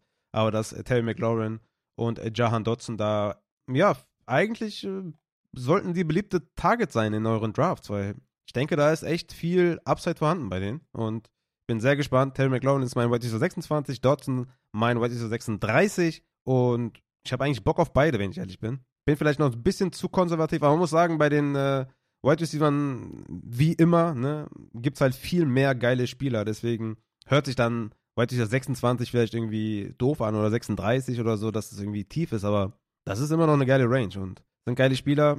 Bin echt gespannt, was Sam Howell halt bringt. Deswegen muss ich muss natürlich da die Unbekannte ein bisschen äh, mit einberechnen und sagen, okay, das ziehe ich ein bisschen ab. Aber ansonsten habe ich schon echt Bock auf äh, die beiden. Also ich denke vor allem auch Jahan Dotson dann endlich mal wieder fit, ja, dass er da auf jeden Fall was bringen kann. Auf Running Back habe ich Brian Robinson auf Running Back 32 und Antonio Gibson auf Running Back 34. Also relativ dicht beieinander. Das war ja auch von Woche zu Woche sehr unterschiedlich, wie die das da gehandhabt haben an der Goal-Line und äh, mit dem Receiving sehr undurchsichtig, sehr unsexy, glaube ich, insgesamt. Mal gucken, ob noch äh, Chris Rodriguez Jr. was sieht, der Sechstrunden-Pick. Aber ja, Brian Robinson, ultra schlechter Running Back, was die Efficiency angeht. Lebt nur von seiner Opportunity. Anthony Gibson auch mit keiner sonderlich guten Saison im Rushing, aber bringt wenigstens noch ein Receiving-Element mit. Ja, ich denke, ich habe nicht unbedingt Bock auf einen von den beiden. Also da würde ich schon eher gucken, dass ich mich anderweitig da umsehe auf der Runaway-Position als Brian Robinson oder Antonio Gibson mir zu draften. Dann würde ich sagen, kommen wir zu NFC North und da starten wir mit den Chicago Bears und hier muss man natürlich sagen, dass Justin Fields die Personalie ist, äh, die, glaube ich, dann heiß diskutiert sein wird. Äh, für mich in Redraft ohne Zweifel Top 5. Ohne Zweifel Top 5. Running Back für mich in Redraft. Ne, der hat ja auch nur mit 21,2 Passversuchen pro Spiel und nur 12,8 Completions pro Spiel als Top 5 Running Back in Points per Game abgeschlossen. 10,8 Points per Game nur durch sein Rushing. Äh, sie haben die O-Line verstärkt ne, mit Daniel Wright in der ersten Runde. Also das ist schon gut gelaufen für ihn. Ähm, er ist halt eher so ein Dynasty-Cell des Grauens, weil er muss schon echt einen Mega-Step nach vorne machen. Ne? Also da bin ich halt immer noch skeptisch, was seine NFL-Karriere angeht. Aber Reader-wise, let's fucking go mit Justin Fields. Das Rushing war einfach zu, zu geil, auf jeden Fall. Und er kriegt dann noch einen Blocker dazu mit Roshan Johnson. also von daher, Justin Fields, let's fucking go. Im Receiving, ich hatte es schon auch angesprochen, als dieser Trade passiert ist mit DJ Moore. Ich will damit nichts zu tun haben. Es liegt an Justin Fields. Ich möchte eigentlich weder Moore noch Mooney noch Claypool noch Komet haben. Moore ist mein Wide 29, Mooney 52, Claypool 69. Natürlich Moore äh, aufgrund des Talents halt, ne? Muss ich natürlich auch belohnen und vielleicht hat Justin Fields etwas auch, äh, vielleicht kann er was zulegen in seinem Passing, in seinem Quarterback-Play. Ja, aber ich möchte die eigentlich alle nicht haben. Sind für mich Avoids, weil das kann in alle Richtungen gehen und ne, ich will eigentlich nichts mit zu tun haben. Ähnlich mit den Runningbacks. Ähnlich mit den Runningbacks muss ich sagen, ich hatte es ja auch schon mal gesagt, dass Roshan Johnson für mich kein Standalone Value hat, aber genug Opportunities sehen könnte, vor allem Snaps sehen könnte, dass er den anderen halt wehtut. Ne? Ich habe Khalil Herbert auf Running Back 27, weil er halt auch letzter der beste Running Back in Rushing Yards over expected war mit 1,44 und ich habe Foreman auf Running Back 39, der hat auch echt eine gute Saison gespielt, eine sechs meisten explosiven Runs, Achter in Yards after Contact per Attempt. Und Roshan habe ich halt außerhalb der Top 50, weil ich denke, der wird halt relativ wenig sehen, mm, was jetzt irgendwie fantasy relevant sein könnte. Aber ey, er hat die Chance, das war auch ein Feedback äh, von jemandem, der gesagt hat, ey, ich denke, dass, ne, also ich habe, ähm, ich hatte da so eine Folge gemacht für die Patreons und da meine Dynasty Rankings erklärt und ähm, da hat halt jemand gesagt, dass er das bei Roshan Johnson anders sieht, äh, weil er denkt, dass Roshan Johnson die Chance hat, das Backfield zu übernehmen und die hat er auf jeden Fall. Also er hat auf jeden Fall die Chance, das Backfield zu übernehmen, weil an sich jetzt kein hohes Draftkapital da ist, ne, mit einem Khalil Herbert, der in der sechsten, der in der sechsten Runde gedraftet wurde, 2021, glaube ich. Foreman, der halt fast umsonst kam. Natürlich, ne, wenn man das betrachtet, ähm, sollte er seine Chancen bekommen. Aber wie gesagt, Khalil Herbert, Bombensaison, als er seine Chancen bekommen hat. Foreman, geile Saison, als er seine Chancen bekommen hat. Und dann muss Roshan halt erstmal auch zeigen, dass er da ne, mithalten kann. Und deswegen habe ich Khalil Herbert aufgrund der guten Rushing Skills immer noch als Running Back 1 in dieser Offense, als Running Back 27 in meinem Ranking. Aber abwarten, wie das da alles aussieht. Ähm, könnte auch sein, dass die Offense wieder komplett stockt, ne? wie letztes Jahr halt auch. Und ja, dann äh, im Endeffekt dann nur der Quarterback, der halt die ganze Zeit läuft und nur über das Rushing halt irgendwie die Offense nach vorne kommt, dass der halt Fantasy-wise relevant ist und alle anderen halt nicht. Das, ja, ist halt die Gefahr mit Justin Fields an der Center. Kommen wir zu den Detroit Lions. Was sehe ich bei den Detroit Lions? Also klar, ne, die Sperre von Jameson Williams äh, ist natürlich im Endeffekt könnte die sehr geil werden für Jamir Gibbs, für Sam Laporta, natürlich Amon Ra sowieso. Aber das, das könnte echt was werden, ne? Ich hab, äh, es war, es ist relativ schwer, die zu ranken. Ich, ich sag's ganz ehrlich, es war gar nicht mal so einfach, das zu machen. Ich habe Sam Laporta als Top 20 nur in Anführungszeichen Tight End für Redraft, weil er halt ein Rookie ist, ja. Rookie Tight Ends brauchen halt ein bisschen. Ich, ich tue mich schwer, den höher zu ranken tatsächlich. Aber er hat die Chance, 2023 direkt Impact zu haben. Das, das möchte ich ihm auf jeden Fall geben. Ne? Aber ich bin da noch so ein bisschen skeptisch. Jamir Gibbs ist natürlich die interessante Personalie auf Running Back zusammen mit David Montgomery. Montgomery mit der Nummer 5 auch nicht so geil, finde ich. Aber ich habe oder musste quasi in Anführungszeichen erstmal Jamir Gibbs über Montgomery ranken, weil das Draftkapital ist einfach zu gut. Ja? Jamir Gibbs an Pick 23, erste Runde. Ich musste das einkalkulieren. Und er ist halt ein Receiving Threat. Es ist halt blöd gelaufen für Montgomery und für Gibbs, für beide blöd gelaufen. Aber Gibbs bringt mir einfach mehr im Receiving, hat mehr ähm, Kreatives in seinem Game, hat das, äh, ne, hat die Receptions und so. Und ja, ich, ich glaube, sie stecken ihn in die Swift-Rolle und ja, nur halt dann halt nicht immer angeschlagen, ja. Und ja, Jamie Gibbs mal Running 20, Montgomery mal Running 25. Also ich denke schon, dass es halt mehr oder weniger 50-50 ist, aber dass Gibbs halt wirklich vielleicht auch, gerade weil Jameson Williams die ersten Wochen ausfällt, sehr viel auch die ersten Wochen Targets bekommt. Und ne, Jared Goff liebt es, Dump-Off-Pässe zu werfen. Hendon Hooker wird definitiv äh, kein Week-One-Starter sein, aufgrund der Verletzung und so weiter. Deswegen, Jamir Gibbs, ich bin natürlich gespannt, wie sie da den First Round einsetzen. Ich denke nicht, dass der Leadback ist. Ich glaube, das wird ein 50-50-Split, aber wie gesagt, Target-wise sollte das echt krass werden. Und sie haben auch schon gesagt, sie wollen eher so wie so einen Alvin Kamara einsetzen. Ähm, Alvin Kamara aus den ersten Saisons natürlich, ne? nicht jetzt in den letzten, wo er so viele Rushing Attempts hatte, sondern eher halt, ähm, keine Ahnung, 10 Rushing Attempts und 6, 7 Targets und dann, ja, es ist schon ganz nice für Jamie Gibbs. Ich bin sehr gespannt. Halte den auf jeden Fall für einen sehr, sehr guten Running Back und ja, der Landing Spot insgesamt natürlich schlecht, aber, weil Montgomery da ist, aber ich denke, dass der ähm, talent-wise einfach auch das zurückgeben kann, wenn man ihn da Top 20 pickt. Kommen wir zu den Green Bay Packers. Ne? Neuer Quarterback Jordan Love in dieser Offense. Natürlich sehr interessant. Was da mit Jordan Love geht, ist mein Quarterback 25 erstmal in meinem Ranking.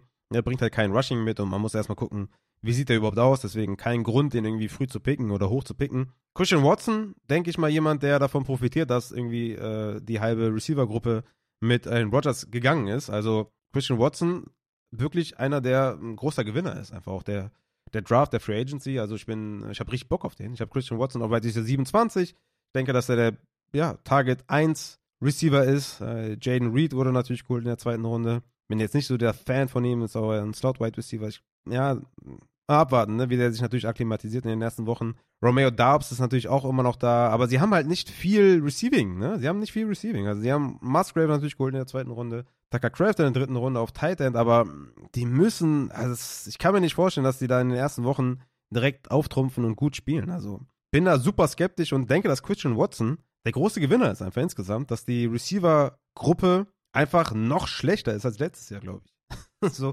blöd sich das anhört, aber Alan Lazard ist weg, Randall Cobb ist weg, Tanyan ist weg. Ich denke, Christian Watson ist einfach ein großer Gewinner und ähm, das ist für mich echt so ein Mid-Round-Wide Receiver, den ich sehr gerne holen würde.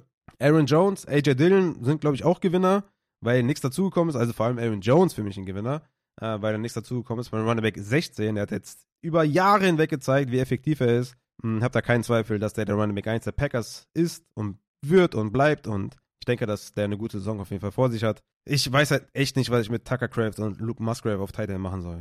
Ich, ähm, ist eine interessante Gruppe, aber gerade halt für Rookie Titans ist es einfach in Jahr 1 super schwer und ich kann da ehrlich gesagt keinen von draften in Redraft. Äh, ich glaube, Christian Watson, bottom line. Großer, großer Gewinner. Dann gehen wir weiter zu den Minnesota Vikings. Und hier natürlich großer Gewinner Jordan Addison, weil er in, die perfekten, in den perfekten Spot kommt, neben Justin Jefferson. Hatte ich ja schon an der einen oder anderen Stelle auch schon erwähnt, auf jeden Fall. Und ich würde Jordan Addison auf White 39 draften. Und das ist echt schon gut. Ja, vielleicht nur ein bisschen höher. Weiß ich noch nicht. Justin Jefferson auf der 1. Jordan Addison könnte vielleicht noch so in diese White Receiver drei Richtungen kommen, aber er ist jetzt knapp außerhalb. Vielleicht packe ich ihn noch rein. Ich habe Bock.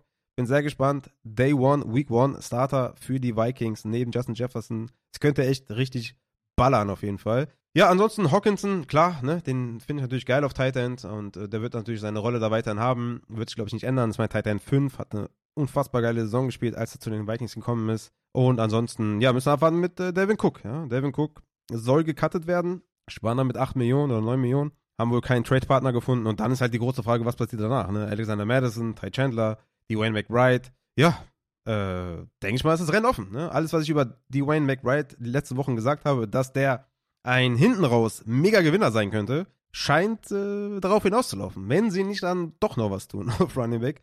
Aber warten wir die nächsten Wochen ab, ob Devin Cook dann wirklich gecuttet wird. Aber das ist schon echt, äh, das könnte echt sneaky werden da in dieser Running Back Gruppe. Natürlich stand jetzt ist Cook da der erste, den ich da draften würde. Aber da müssen wir echt mal abwarten in den nächsten Wochen, wie das da aussieht. Das wird schon sehr, sehr interessant, glaube ich. Dann kommen wir zur NFC South und gehen zu den Atlanta Falcons. Und ich sag's vorweg, ich habe Bijan Robinson nicht nur, also das heißt, okay, das wäre die falsche Formulierung. Ich habe ihn dann nur auf Running Back 2, ich habe McCaffrey drüber. Aber, was ich eigentlich sagen wollte, ich habe ihn dann nicht nur als Dynasty äh, Running Back 1 für die Vets, sondern auch als äh, Rookie Running Back 1 für die Rookies. Und ich habe ihn auf Running Back 2 für die Redraft Season 2023 hinter McCaffrey. Und äh, ich bleib dabei. Ich gehe damit rein. Äh, ich habe ihn über Eckler. Ich bin gespannt, wie Eckler dann wirklich letztendlich eingesetzt wird, äh, wo er landet, ob er da bleibt. Und ich, ich habe ich hab ihn auf der 2. Bijan Robinson, er trägt die Nummer 7 auf dem Jersey. Richtig geil auf jeden Fall, feiere ich. Und ich denke, er wird ballen. Also die haben da so viel gemacht auf der Guard-Position, haben so viel Geld ausgegeben. Ich glaube, die O-Line wird richtig geil blocken. Äh, sie haben Jono Smith noch geholt, der auch äh, gut blocken kann. Also ich, ich bin hyped. Ich, ich habe Bock auf Bijan Robinson und ähm, ich habe auch Bock auf Drake London. Ne? Also auch da wahrscheinlich auch ein Gewinner ne, von den ganzen Draft. Also Kyle Pitts und Drake London wahrscheinlich beide Gewinner, weil da wurde nichts gemacht. Ja? Sie haben nur Mac Hollins geholt, äh, äh, Scott Miller geholt, äh, Scotty Miller von den Buccaneers geholt. Ansonsten einfach nicht viel getan. Ja? Also ich denke mal, dass die einfach auch insgesamt Gewinner sind. Ich habe Drake London als Wide Receiver 22 in meinen Rankings und äh, Kyle Pitts natürlich als Tight End 7 in meinen Rankings, weil ich glaube, dass die Saison einfach besser aussehen wird und ich hoffe, be beziehungsweise ich hoffe einfach, dass das ganze Scheme besser aussieht, dass sie einfach auch ein bisschen werfen und ähm, Desmond Ritter die Chance geben, sich zu zeigen. Und äh, ich denke, volume-wise sollte das ganz gut werden. Es gibt wahrscheinlich auch viele Cases, die dagegen sprechen. Ne? Gerade halt die Trenches, gerade halt der Pick Bijan hm, in der ersten Runde. Aber ich hab Bock. Let's go, Drake London. Let's go, Kyle Pitts. Sind einfach super, super geile Receiver. Kommen wir danach zu den Carolina Panthers. Auch hier ähnlich, äh, ähnlich wie bei den Texans. Natürlich ein Rookie Quarterback ist nicht unbedingt geil für die Wide Receiver Gruppe.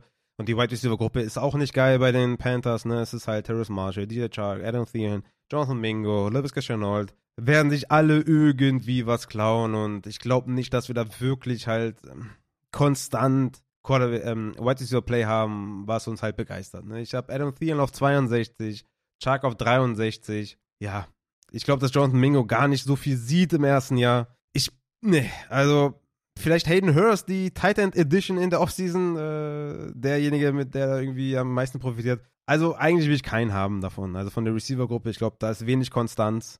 Im Endeffekt da, was natürlich einen Redraft brauchen. Ähm, ich glaube, da, äh, nee. Also da hätte ich halt am liebsten wahrscheinlich Miles Sanders oder Bryce Young selber, wenn er in Woche 1 startet.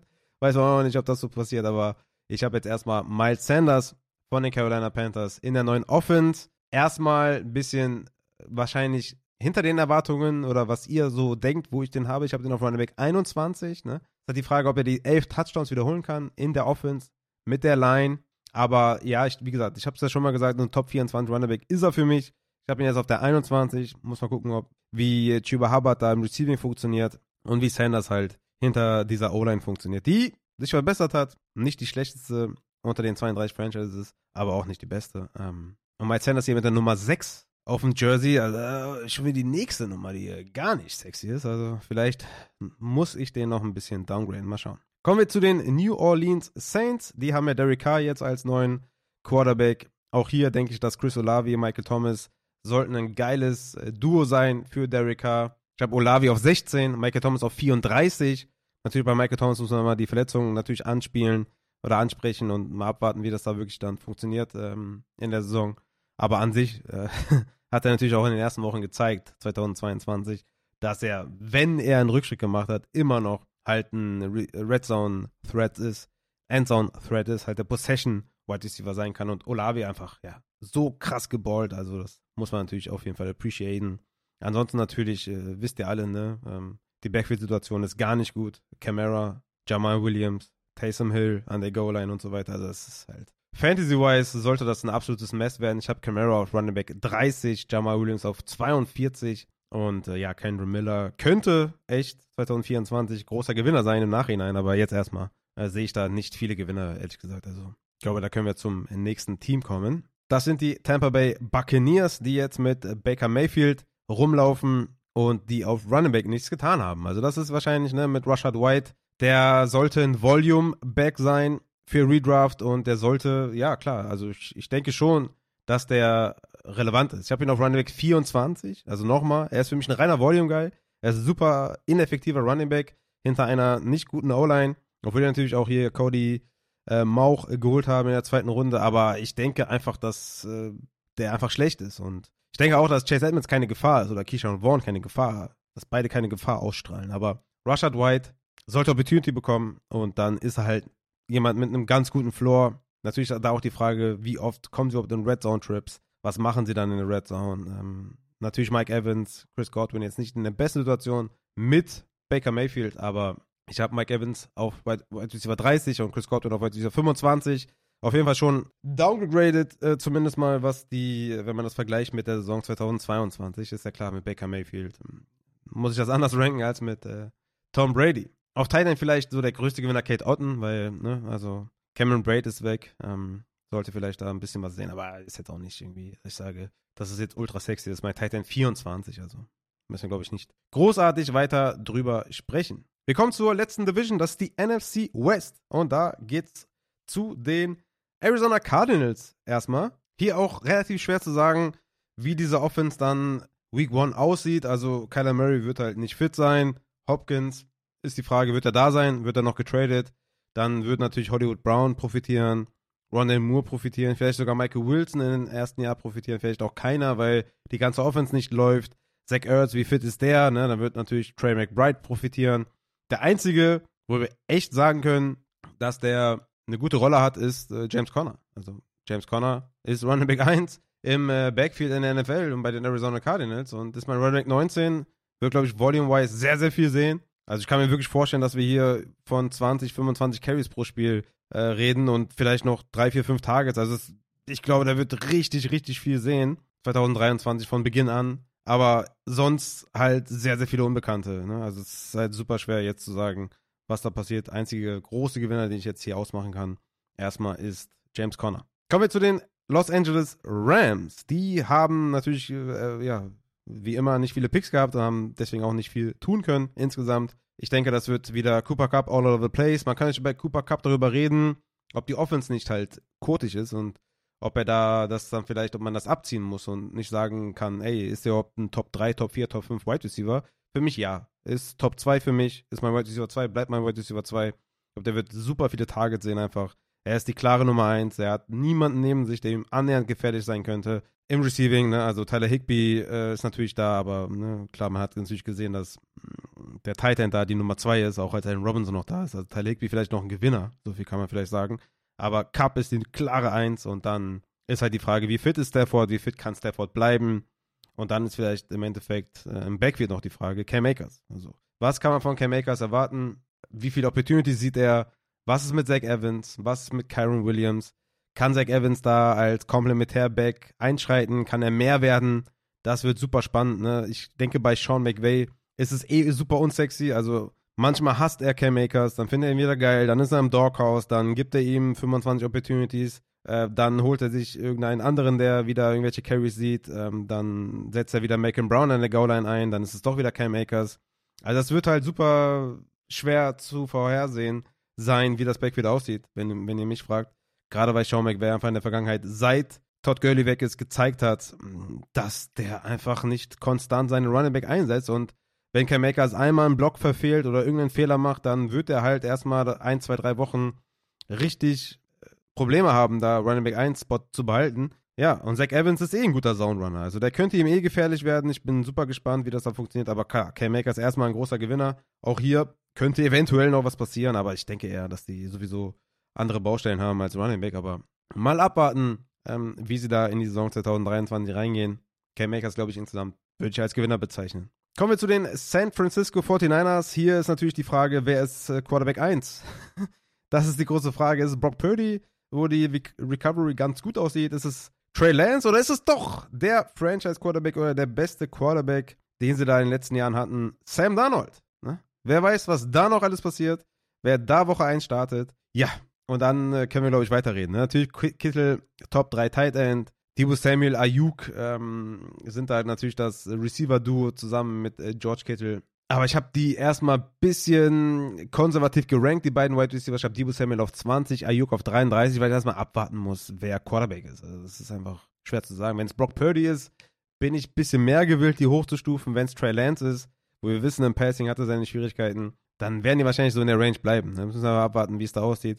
Und McCaffrey ist natürlich der absolute, absolute Motherfucker und äh, Running Back 1. Was soll ich euch sagen, ne? kommen wir damit zum letzten Team für heute und das sind die Seattle Seahawks. Heute leider kein Seahawks-Hoodie an, nur ein Upside-Shirt, tut mir sehr leid. Aber mm, das ist ein Team, äh, was äh, interessant ist. Ne? Also wir haben natürlich mit Geno Smith einen Quarterback, den ich geil finde, auch für Redraft äh, für die Saison 2023. Quarterback 11, Geno Smith in meinen Rankings, Top 10 war er in Yards per Attempt, in Adjusted, adjusted Completion Rate, in Passer Rating, in PFF Passing Grade. Und er war tatsächlich Points per Game Quarterback 8 und ja, hey, äh, so, er kriegt Jackson Smith und Jigba dazu. Also wie geil ist das denn? Deswegen, ich habe ich hab Bock und äh, ich bin gespannt auf Geno Smith und würde ihn auf jeden Fall mal so als Mid-Round-Quarterback betrachten. Und ja, für mich wirklich ein interessantes Target, auch Redraft-wise, Geno Smith. Bei den äh, Right Receivers wird es allerdings schwieriger. Wir haben jetzt DK Metcalf, wir haben Tyler Lockett, wir haben Jackson Smith in Jigba. Und ich habe da was Interessantes gesehen bei John Daigle, der hat da auf äh, Twitter was gepostet. Und zwar möchte ich euch das mal kurz sagen. Und zwar, DK Metcalf und Tyler Lockett haben zusammen 32 Spiele bestritten in den letzten beiden Saisons, also zusammen, ja, jeweils beide auf dem Feld. Und da war Points per Game Lockett mit 12,5 und Metcalf mit 11,5. Top 5 Weekly Finishes hatte Lockett 5, DK 1, wenn beide auf dem Platz standen. Die ADP momentan ist DK auf 29, Jackson Smith und Jigba auf 58 und Lockett auf 68. Also, ne, Lockett eh immer unterschätzt irgendwie, habe ich das Gefühl. Und in meinen Rankings, muss ich euch sagen, habe ich DK auf der 15, Lockett auf 31, Jackson Smith und Jigba auf 37. Ich glaube nämlich, dass Jackson Smith und Jigba Tyler Lockett Snaps wehtut. Ich glaube das. Und deswegen musste ich Tyler Lockett etwas downgraden. DK Metcalf bleibt ungefähr in derselben Range. Vielleicht werde ich DK auch noch ein bisschen downgraden. Bin ich mir noch gar nicht mehr so sicher, ob ich das so lasse. Aber ne, sind auch vorläufige Rankings, es kann auch immer noch viel passieren und so weiter. Aber ich glaube, dass äh, Jackson Smith und Jigba ähm, Tyler Lockett wehtun wird, vor allem da aus dem Slot hinaus. Ich denke, dass Jackson Smith und Jigba Week 1 Slot Starter ist. Tyler Lockett mehr am Parameter ist. Und das könnte Lockett halt wehtun, was die Targets angeht, was die Touchdowns angeht. Und ich möchte es auch nicht zu sehr dramatisieren, ja. Ähm, ich will auch Jackson Smith und Jigba den Hype nicht zu krass geben, weil ich ihn geil finde. Habe wirklich versucht, meine Emotionen da aus dem Spiel zu lassen. Aber ich denke, dass DK Metcalf halt gesetzt ist outside und dass Lockett und äh, Smith und Jigba sich da gegenseitig etwas die Targets klauen. Im Slot, Flanker, dies, das. Also muss man einfach abwarten, wie da die Kombination sein wird. Ähm, Gerade auch ne, mit zwei Wide Receiver Sets und so, wer da wirklich auf dem Platz steht. Mal abwarten. Aber es ist ein mega krasses äh, Wide Receiver Trio, so viel kann man auf jeden Fall sagen. Auf Tight End denke ich mal, alles irrelevant. Also da haben wir hier und da mal gute Performances gesehen von Noah Fant oder von Will Disley, aber nichts irgendwie Konstantes. Und auf Running Back Ken Walker zusammen mit Jack, Zach Charbonnet. Die große Frage ist für mich einfach, ist Zach Charbonnet der Komplementärback von Kenneth Walker oder der Backup von Kenneth Walker? Das ist die Frage. Zweitrunden Draftkapital für Zach Charbonnet lässt eher so vermuten, dass es ein bisschen mehr als Backup ist, aber vielleicht nicht ganz komplementär. Ich, ich weiß es nicht. Ich bin gespannt. Ich habe Kenneth Walker auf Running Back 17. Ich glaube, viele haben den viel, viel höher. Und er war letztes Jahr ab Woche 6 Workouts und war damit Running Back 8 per Game. Und ich denke, dass der halt ein bisschen Snaps verliert an Zach Charbonnet und kein Workhorse Running Back ist, sondern halt Leadback. Und dann ist halt die Frage, Passing Downs, Two-Minute Drill. Wie sieht's da aus? Wer bekommt was? Und das ist halt äh, tough zu sagen, ne? Weil sie haben auch noch Kenny McIntosh geholt, muss man dazu sagen. Ähm, Receiving Back. Sie haben ja noch DJ Dallas auch noch da. Also, es ist tough. Für Kenneth Walker ist, glaube ich, ein Verlierer, aber auch nicht, ich würde es nicht zu sehr dramatisieren, ehrlich gesagt. Also, ich habe Kenneth Walker auf 17. Ich glaube, das ist schon eine ganz faire Range. Und Zach Charbonnet dafür hat, also um den zu draften, reicht es einfach noch nicht. Also, da, da sehe ich nicht, dass er so viel selber kreieren kann und so viel ähm, im Endeffekt Snaps sieht, Touches sieht, dass der wirklich Standalone Value hat. Aber ich denke, er wird Kenneth Walker schon, schon wehtun. Yes, und damit, meine lieben Fantasy-Football-Freunde, sind wir am Ende dieser Folge angelangt. Ich möchte mich bedanken fürs Zuhören. Ich möchte nochmal kurz äh, darauf verweisen auf das Google Doc. Ne? Lasst mir gerne Feedback da. Hartes, ehrliches, liebevolles Feedback. Ne? Natürlich jetzt nicht schreiben, ey, du bist die, die größte Pflaume, die hier rumläuft, nach Kai. Das will natürlich keiner hören. Damit kann ich nicht anfangen. Konstruktive Kritik, ähm, sehr gerne gesehen. Deswegen, tut euch keinen Zwang an, füllt das Ding aus. Und ähm, ich würde sagen, dann sehen wir uns nächste Woche wieder mit Dynasty ADP-Abweichung zu meinen Rankings. Werde ich so ein bisschen auch dann bei Low Sell High mit äh, integrieren. und ja, machen da eine feine Folge zu. Ich werde wahrscheinlich auch zu dem Google Doc nochmal eine Folge machen. Ich werde natürlich jetzt da keinen exposen und sagen, ey, der, der Niklas, der Arsch, der hat gesagt, ich bin hässlich. Das ist scheiße. Sondern ich werde nur ein bisschen drauf eingehen, äh, wie vielleicht die nächsten Wochen dann ablaufen und werde ein bisschen darauf eingehen, wie vielleicht dann irgendwie was geändert wird und wie ich vielleicht die nächsten Wochen angehe oder so. Ne? Ich werde ein bisschen darauf eingehen, auch auf äh, Kritik, die ähm, dann vielleicht kommt und werde ich ein bisschen Bezug zu nehmen, das ein bisschen erklären, werde auch keine Namen nennen, ähm, sondern einfach nur mal ein bisschen erklären. Oder wenn da jemand eine Kritik hat, die vielleicht gar nicht so ist, wie er denkt oder wie die Kritik vielleicht aussieht, das ein bisschen erklären, wie es aus meiner Sicht vielleicht ist. Und ähm, genau, das werde ich vielleicht dann irgendwie in zwei Wochen mal machen. Also als kleine Bonusfolge. Und ähm, ansonsten würde ich sagen, damit sind wir Rust. Ne? Und ich würde sagen, haut rein.